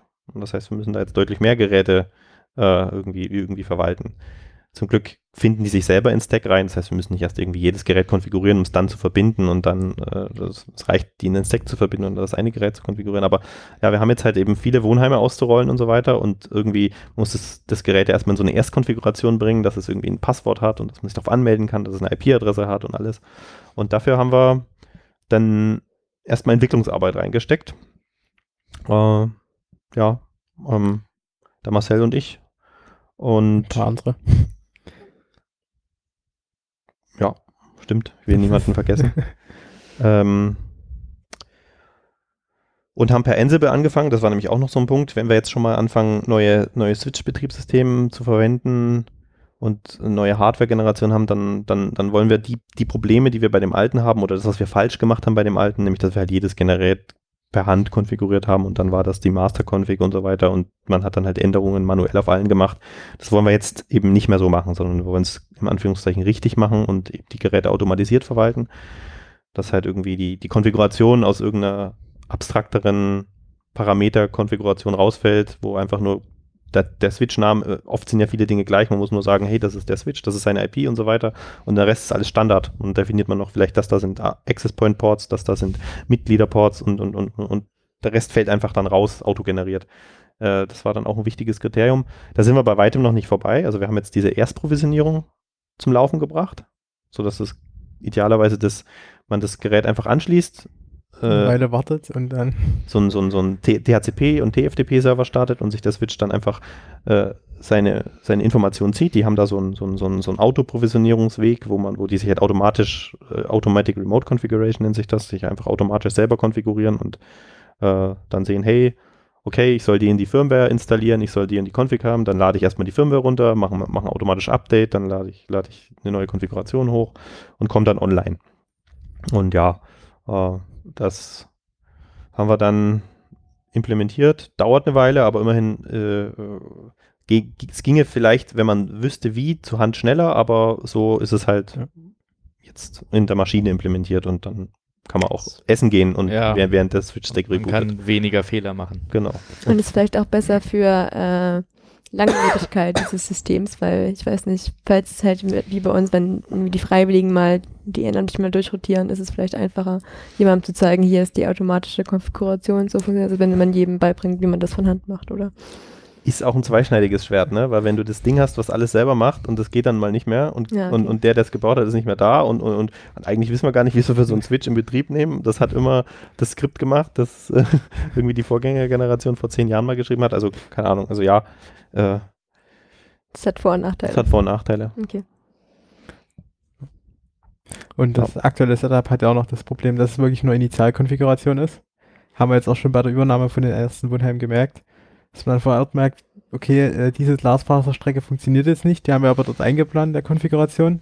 Jetzt stecken wir eine andere, konfigurieren das auf der Switch um und dann ist halt die Config, die das nächste Mal erzeugt wird, wieder falsch, wenn man es nicht anpasst. Genau.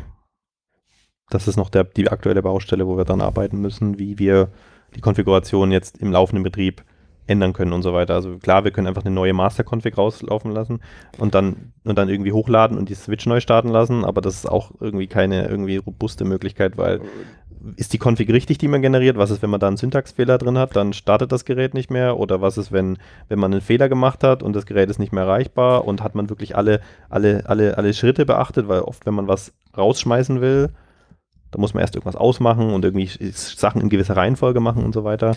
Äh, also das Einfachste ist halt, man, man, man lädt eine neue Config hoch und sagt Reboot, aber dann ist irgendwie für fünf Minuten das Netz weg, weil. Ja, fünf Minuten reicht halt nicht mal mehr bei den Geräten jetzt.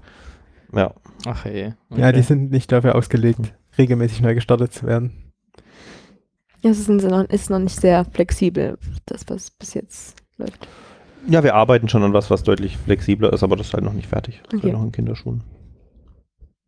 Also das, das eine deckt den Fall ab, hey, die, die Dinger fallen aus der, aus der Box und wir müssen irgendwie erstmal eine sinnvolle Erstkonfiguration draufbringen, dass man sich irgendwie schön einloggen kann und nicht irgendwie mit Konsolenkabeln hin und her hantieren muss und oder, oder irgendwie sich die richtige IP geben muss, die irgendwo im Handbuch steht, dass die das Gerät beim Standard hat und dann ist es vielleicht irgendwie schon konfiguriert oder ne, das ist halt auch äh, und, und aus dem Update mach, muss man nicht manuell machen und so. Ja. Ähm, ja, dieses neue Betriebssystem ist aber irgendwie äh, recht lustig. Das heißt AOS, wahrscheinlich für, ähm, ich glaube, Alcatel Omniswitch Operating System oder irgendwie sowas, äh, weil die, die Geräte heißen Omniswitches, die Reihe. Ähm, die ist, wie die meisten Switch-Betriebssysteme heute sind, das ist, ist, äh, ist das mittlerweile alles Linux-basiert. Ähm, und da ist es sogar so bei, bei, bei Alcatel, dass, dass das nicht irgendwie unter der Haube irgendwo Linux ist und man hat damit gar keine Berührungspunkte, sondern wenn man sich da einlaugt, ist man direkt auf einer Bash. Also da ist nicht irgendwie proprietäres CLI, sondern also das ist, man hat natürlich diese typischen Switch-Befehle wie Show, Interface, irgendwas oder konfigurierte Interface, aber das ist direkt in Linux Bash implementiert quasi als, als, als per Bash Autocompletion und so weiter. Das heißt, man ist, man fühlt sich halt direkt, also man kann, man kann LS eingeben, man kann ID eingeben, man kann SU eingeben, wenn man die Rechte hat und ist einfach root und dann ist man nicht mehr in dieser Shell, sondern kann einfach, einfach machen, was man will da drauf. Äh, irgendwelche Demons killen, irgendwie im Filesystem rumschreiben. Das ist nicht irgendwie abgeschottet. Also das ist, äh, wenn man Adminrechte hat, ist, kann man da, kann man da, kann man da also man, man, man, man kann jetzt auch LSPCI auf, aufrufen auf der Switch und irgendwie sich anzeigen lassen, wie das implementiert ist. Die, die, die Switches sind einerseits, wir haben jetzt tatsächlich einen ziemlichen Zoo aus Hardware-Plattformen. Die, die meisten, die Access-Switches sind einfach ARM-basierte Systeme. Und äh, die Cores sind entweder PowerPC oder Intel-basiert. Also der, der, der neue, der, die Extender sind PowerPC und die, die, die anderen sind einfach irgendwelche Intel 86 Xeon Sachen. Da ist ein SSD drin. Also das ist halt wirklich, ist, heutzutage sind so Switches einfach nur Server und am PCI-Steckplatz hängt halt dieser magische Switch-Chip und der tut im Idealfall halt, der wird irgendwie programmiert von dem, von dem Be Betriebssystem vom, vom Switch und äh, vom, vom, vom, vom Host, von, von, von dem eigentlichen Gerät und hat da irgendwelche Tabellen und, und, und schickt halt die, Ka die Pakete auch bei sich hin und her und, und bei irgendwelchen wichtigen Paketen wie, wie SSH oder was auch immer, die wird er dann zur CPU schicken sozusagen. Aber eigentlich ist es wie eine äh, wie ein, wie ein moderner Server, so, ein, so, ein, so ein Switch heutzutage. Was auch schon einmal mehr oder weniger missbraucht wurde, indem jemand ähm, Java und Minecraft installiert hat auf der Switch. Eieieiei. Ja, äh, aber es hat auch Vorteile, wie gesagt. Ähm, dadurch, dass das einfach äh, relativ nah am Linux ist und so weiter, kann man auch mehr mit dem, was man auch so vom Server her kennt und so weiter, was damit hantieren. Man hat auch nicht irgendwie mit irgendwelchen komischen proprietären SSH-Versionen zu tun, sondern da ist einfach OpenSSH als SSH-Server installiert und man kann sich seine Bash-Prompt anpassen auf dem, auf dem Switch und hübsche Farben haben, wenn man will. Und, Es äh, ist relativ intuitiv, sich da reinzuarbeiten. ja, natürlich hat man immer, es ist, es ist näher an, an, an einem Server wie, und daher denke ich näher dran an, an man muss natürlich diese, diese, diese Konfigurationssprache äh, und diese Konfigurationsbefehle lernen, wie auf jedem Switch. Man hat nicht einfach nur eine Datei jetzt wie unter Linux, wo man irgendwelche Sachen reinschreibt, aber Naja, außer bei DHCP. DHCP-Server. naja, also ähm, ist schon ist schon eine andere Art zu arbeiten jetzt mit den, den Geräten. Äh, Macht, macht mehr Spaß als mit den alten. ja, es ist, Bugs gibt es überall und so weiter. Also es ist nicht so, dass irgendwie jetzt alles toll und alles perfekt wäre und super heile Welt und, und alles funktioniert, sondern das, das wäre naiv zu glauben. Aber äh, wir wollten halt einige Dinge, die unsere alten Geräte nicht könnten. An vorderster Front ist da VRFs, Virtual Routing and Forwarding zu nennen. Ähm, Gehe ich jetzt nicht drauf ein, aber das ist so ein, ein so ein riesiges Killer-Feature eigentlich gewesen mit dem, dem SPBM, dem Shortest Path Bridging natürlich. Ähm, und ja, das macht die, die Sachen schon einfacher. Genau. Ja. Ähm, ja, wie sehen die nächsten Schritte aus? Wir konfigurieren fleißig. Wir haben es jetzt, wie gesagt, der, die, die Core-Router haben wir eingebaut. Die sind noch nicht an ihren finalen Standorten. Die sind aktuell alle in der Wunschstraße 5 konzentriert und nicht irgendwie verteilt auf unsere drei Routing-Standorte, Fritzlöffler Straße 12, Wunschstraße 5, Wunschstraße 9. Ähm, wir haben die äh, Hardware produktiv in der GPS 9 aktuell verbaut, in der Günststraße und in der Marschner Straße. Das wollte ich schon fragen, welche Wohnheime denn jetzt beglückt wurden, äh, welche die ersten sein durften. Ähm, genau die, die Ja. ich genannt hatte. Okay. Die Gutzko-Reichenbach-Straße haben wir jetzt aktuell noch keinen festen Termin gesetzt, aber wir haben schon die, die Hardware bestellt dafür und sie ist Liegt schon, schon, auch da, schon da. Liegt auch schon da. Also die ist quasi die nächste. Genau, also es ist auch jetzt ein ziemlich anderes Arbeiten. Es ist nicht mehr so, wir bestellen jetzt bei der, bei der, bei der, bei für jede, für jedes Haus und dann ist es verbaut oder, oder halt kurz vorm Verbauen liegt es da, sondern wir haben halt jetzt auch ein, ein Lager, weil wir halt, wir haben nicht mehr diese großen Chassisgeräte. Das heißt, wir sind auch wesentlich flexibler mit Dinge auf Lager halten. Das war halt auch nicht, nicht äh, einfach, wenn mal ein Ausfall ist oder so weiter, dann, dann, dann hast du dieses eine Gerät und es ist halt noch original verpackt unten im Lager und man nimmt es halt raus, wenn man es braucht. Und da wir ja sowieso jetzt Schritt für Schritt austauschen, haben wir auch nichts. Es ist nicht schlimm, dass wir Dinge auf Lager liegen haben und irgendwie jetzt, dass sie da vergammeln würden oder so weiter. Nee, das ist halt, die, der nächste Einbau kommt bestimmt. Aktuell ist es nur ein Personalmangel. Wir können nicht und auch eine Supportfrage, weil jedes Mal, wenn man Änderungen an einem System macht, geht halt auch einher, dass Dinge mal Ja, nicht ja, mehr funktionieren. Und deshalb können wir jetzt auch nicht irgendwie wild rumgehen und einfach äh, Einfach alle drei Wohnheime übernehmen. einfach noch weitere drei Wohnheime nehmen, in den bestehenden Wohnheimen irgendwie die alten Technik raustun und so weiter und so weiter, sondern das müssen wir auch ein bisschen planen. Ähm, wir, haben sie, wir müssen auch ein bisschen erst mit Kinderkrankheiten wahrscheinlich lernen, umzugehen. Aktuell können unsere Supportler manche Befehle nicht aus der, auf, der, auf, auf, den, auf den Switches ausführen, was eigentlich gehen sollte, äh, weil, also die haben nicht die vollen Rechte, aber irgendwie Volle Leserechte theoretisch, aber praktisch halt irgendwie nicht. bra braucht man für manches ein Schreibrecht, scheinbar, ähm, um manches zu lesen zu können. Ja, das, da, wir haben aktuell mit in, in der Günz- und Marschenstraße mit ein paar Konnektivitätsproblemen zu kämpfen, die recht komisch sind. Das könnte an der neuen Hardware liegen. Wie gesagt, das hat auch sicherlich auch ihre Kinderkrankheiten und Bugs, von denen wir halt noch nicht wissen. Aus der GPS ha haben wir solche wir halt Befehle. komischerweise nicht. Haben wir nichts, das würde dagegen sprechen. Also eventuell hat es dort mit was anderem zu tun. Wir, wir wissen es halt nicht. Das heißt, müssen wir jetzt halt Ja. eben Marschner Das Ganze Straße nicht- hätte ich vielleicht ja die Gebäudeverkabelung oder so in. Die ist Verdacht, eigentlich in aber- der Marschnerstraße neu gemacht. Ah, okay. Und Günz kommt halt noch. Also es ist halt, wir, wir dürfen das Ganze nicht überstürzen. Wir, wir, wir, wir, wir haben ja, also können wir auch nicht, wir haben personell die Kapazitäten da nicht. Ähm, Aber es, es, es geht vorwärts und äh, wir haben das Shortest Path Bridging äh, ähm, schon im, teilweise im Einsatz. Nicht so im Endausbau, wie wir es eigentlich wollen, aber äh, das macht jetzt noch kein, ist noch nicht sinnvoll, das so einzusetzen. Ja, genau. Was jetzt noch wichtig wäre für die nächste Zeit, ist das Routing zwischen dem neuen Core und dem alten Core so zum Laufen zu bekommen, dass man auch volle Redundanz hat, dass jedes Teilgerät ausfallen kann, ohne dass ein Teil des alten oder neuen Setups kein Internet hat.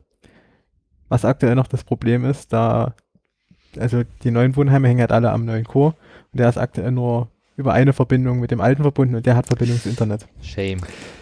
Genau, äh, es gab da schon mehrere Anläufe, das äh, besser zu machen, es sind aber jedes Mal am Routing gescheitert. Ähm, der letzte Anlauf war halt der Versuch, das mit OSPF anzubinden, wo wir dann ähm, Routing Loops gebaut haben, die auch dazu geführt haben, dass die neuen Wohnheime, sage ich jetzt mal, äh, kurz offline waren. War halt einfach das Problem, dass äh, ein Paket aus dem Internet kam auf dem Ein-Core-Router an und sollte halt theoretisch dann in das Haus weiter geroutet werden wo er per ISIS routen lernt. Und er lernt aber auch über USPF halt seinen anderen Core-Router-Nachbarn, hat es halt dorthin geschickt. Der hat es wieder zurückgeschickt und da hat man halt dann äh, die, die Routing-Loop. Genau. Ähm, an der Stelle haben wir auch gemerkt, dass wir, äh, was die, die Kompetenz, was Routing angeht, noch ein bisschen intern wahrscheinlich ein bisschen mehr Weiterbildung leisten müssen und so weiter. Weil das ist halt auch so ein Thema, mit dem sich jetzt noch nicht so ja, viele das auseinandergesetzt war lange haben. nicht so richtig relevant. Genau. Vieles ähm, vieles haben irgendwie Felix und ich gemacht, 2 aber wir ist, ja. genau und, und die war- waren dann halt. Äh, ist es aber auch nicht, nicht unbedingt schlecht, dass die Neuen jetzt ihre eigenen, also oft lernt man durch Fehler oder durch, durch, durch, durch Machen mehr, als wenn irgendeiner dir äh, sieht, so, so muss es gemacht werden und, und alles andere ist nicht gut und so weiter und dann, dann, dann, dann eventuell stimmt das gar nicht. Das ist der eine Sache und das andere ist, oft lernt man halt auch nicht, warum irgendwie Dinge zusammenhängen, wenn man sich einmal selber wirklich gemacht hat und auch gesehen hat, okay, da und da. Ähm, Im Nachhinein war mal wieder die Erkenntnis, dass es eine gute Idee war, von, sich von OSPF abzuwenden, weil wir äh, äh, äh, da, also da kannst du ja wahrscheinlich mehr dazu sagen, du hast das ja ausprobiert, ich habe Ja, wir haben, also damit ja nichts man zu muss erstmal, ich hatte vorher noch nicht wirklich was mit OSPF zu tun, das heißt, wir haben dann halt erstmal dort gesessen und fleißig Doku gelesen und äh, gemerkt, dass man in der OSPF-Doku andauernd von einer Abkürzung zur nächsten springt und von dort zur nächsten Abkürzung, die man von Füßen geworfen bekommt. OSPF ist auch so eine Abkürzung, die wir gar nicht erklärt haben. Ja, genau. ich wollte jetzt eh schon den Verweis Ja. bringen, wer jetzt hier Ja. vor, ähm, vor äh, äh, Akronym nicht mehr kann, der muss sonst vielleicht mal in die Flat and Learn Folge reinhören. Ich weiß nicht, ob bei der meisten Sachen OSPF länglich erklärt wurden. Sind wir soweit nicht mal gekommen? Ja. Routing-Protokolle haben wir im Oder, Detail, glaube ich, oder nicht man besprochen. muss äh, den RFC-Podcast äh, wir können ja mal hören, kurz sagen, was OSPF der für solche bedeutet. Erklärungen Na, es gibt ist. halt so verschiedene Routing-Protokolle. OSPF ist eines, ISIS ist ein anderes, sehr ähnliches Protokoll wie OSPF. Und als großen Gegenpart gibt es dann noch BGP. Und die sind, die, Das, ich bin mir nicht sicher, ob das jetzt irgendwas erklärt Ich hat. glaube, es hat nicht geholfen. genau, es gibt halt da drei und äh, drei Routing-Protokolle und äh, alle haben im Prinzip das gleiche Ziel. Äh, ein Router sagt dem anderen, hey, ich habe hier folgende Netze, wenn du, wenn du das hast, schickst du mir.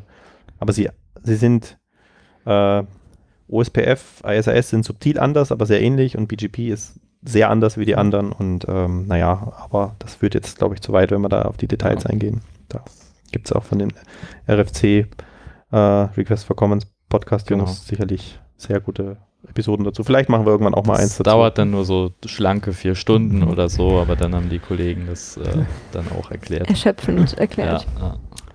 Ja, und ja, dieses OSPF habt ihr euch überlegt, äh, haben wir uns überlegt zu nutzen zwischen den, den anderen, weil wir dachten, hey, das haben wir auf dem alten Core eh schon im Einsatz. Dann auch auf den Aruba-Geräten, Ja, aber da hat also den alten genau, auf, Nexus den, auf, Switches. auf, den, auf manchen der alten Nexus Switches haben wir es im Einsatz. Switches. Äh, haben da auch ein recht kompliziertes Setup mit vielen Areas gebaut und ist eigentlich alles zu kompliziert für das, was man eigentlich machen will, aber es ging nicht anders und äh, naja, sagt mal, wenn wir das zur Anbindung an den alten an, äh, Core machen, nehmen wir auch OSPF, dann ist wenigstens klar, OSPF ist das alte Zeug und, und, und, und, und, und, und dann und es ist schön abgegrenzt von dem neuen. Naja, aber das hat halt, wir haben dann keine Lösung gefunden jetzt, als wir das durchdacht haben, die, die wirklich funktioniert mit OSPF. Und da müssen wir jetzt auf BGP umsteigen. Zwischen den, zwischen dem alten und dem neuen Core. Wie die großen Jungs. Ja, wir haben BGP ja schon im Einsatz. Das Ja. ist jetzt nichts, nichts, äh, nichts Neues an der Stelle. Naja. Laura, hast du Okay. Fragen? Ja, aber ich glaube, wenn ich die alle stelle, kommen wir heute nicht mehr nach Hause. das machen wir vielleicht irgendwann mal in der dedizierten Folge. Und äh, dann können wir über das, dann kann ich all meine Fragen stellen und dann können wir das alles besprechen. Okay. Aber wenn ich das richtig rausgehört habe, gibt es auf jeden Fall noch viele To-Dos und äh, die auch, ähm, aber noch oft, also die durchaus machbar sind und äh, die jetzt uns nicht für unlösbare Probleme stellen, wo man halt nur viel Zeit investieren muss und vielleicht viel kommunizieren muss und viel ausprobieren kann. Also wieder der Aufruf an Menschen, die vielleicht noch nicht Teil von uns sind. Es gibt äh, wie wir gerade gelernt haben, jetzt äh, schon gefühlt halb neue Wege, irgendwelche alten Probleme zu lösen, wo man also nicht unbedingt vielleicht äh, Angst haben muss, vor komplett fertigen Strukturen zu stehen und sich dann damit überfordert fühlt. Habe, sehe ich das richtig? ja. Ja. Okay. Von daher kann man sich dann, glaube ich, ganz gut einarbeiten, wenn man das möchte. Ich meine, wenn man es damit vergleicht, wie lange wir für uns, den Einbau unseres, die, unseres derzeitigen Core-Routers gebraucht haben, der stand deutlich länger im Keller, bis irgendwas mal passiert ist und, und der wirklich im Einsatz war. Fast ein Jahr, glaube ich. Die neuen Geräte sind schon recht recht fix im Einsatz jetzt, äh, im Produktiveinsatz, auch wenn sie nicht an dem, an dem echten, an dem, an dem Zielstandort stehen. Also äh, ich denke, ist jetzt nicht so, dass wir, dass wir jetzt irgendwie vor, äh, dass, dass es irgendwie viel zu viel Arbeit ist. Wir haben, wir machen echt große Schritte gerade und äh, äh, müssen halt nur gucken, dass wir jetzt nicht zu viele Schritte auf einmal machen und dabei alles kaputt machen. Sondern eins nach dem anderen Aber immer richtig. Immer alles richtig machen, genau. Einfach immer alles richtig machen. War das nicht mal auch ein Titel von einer unserer Episoden? Das klingt auf jeden Ja. Fall so, Kann aber ich sein. glaube nicht. Aber ja. Altes Motto. Stimmt immer wieder. Okay, Ja, ich denke, dann ist es. dann haben wir das Thema, glaube ich, auch, Auch sehr gutes- erschöpfend äh, ja. behandelt. Also ich weiß zum Beispiel auf jeden Fall jetzt mehr über Ausschreibungen, als ich je dachte, wissen zu werden. Und äh, finde ich aber wieder sehr gut. Ähm, ich glaube, damit haben wir die Folge ganz gut abgehandelt. Oder Friedrich? Ähm, ich weiß noch nicht genau, wann ich das hier veröffentliche, aber im Zweifelsfall sage ich jetzt schon mal, äh, geht wählen, falls äh, Wahlen der Studierendenschaften und äh, der Universitäten schon äh, fällig sind. Äh, trinkt ganz viel Glühwein dabei, aber geht wählen. Ähm, genau. Ja, aber Und- auch nur so viel Glühwein, dass ihr das Kreuzchen noch trefft, wenn ihr dann. Ja. Hauptsache wählen. Ähm, genau. Und dann guten Start ins Semester weiterhin und wir hören uns wieder. Vielleicht auch frohe Weihnachten, wenn die länger dauert. Nee, Nee, wenn die. Frequenz gleich bleibt, dann frohe Ostern. Und Ich, ich schaff das schon. ja, Macht's gut. tschüss. Ciao.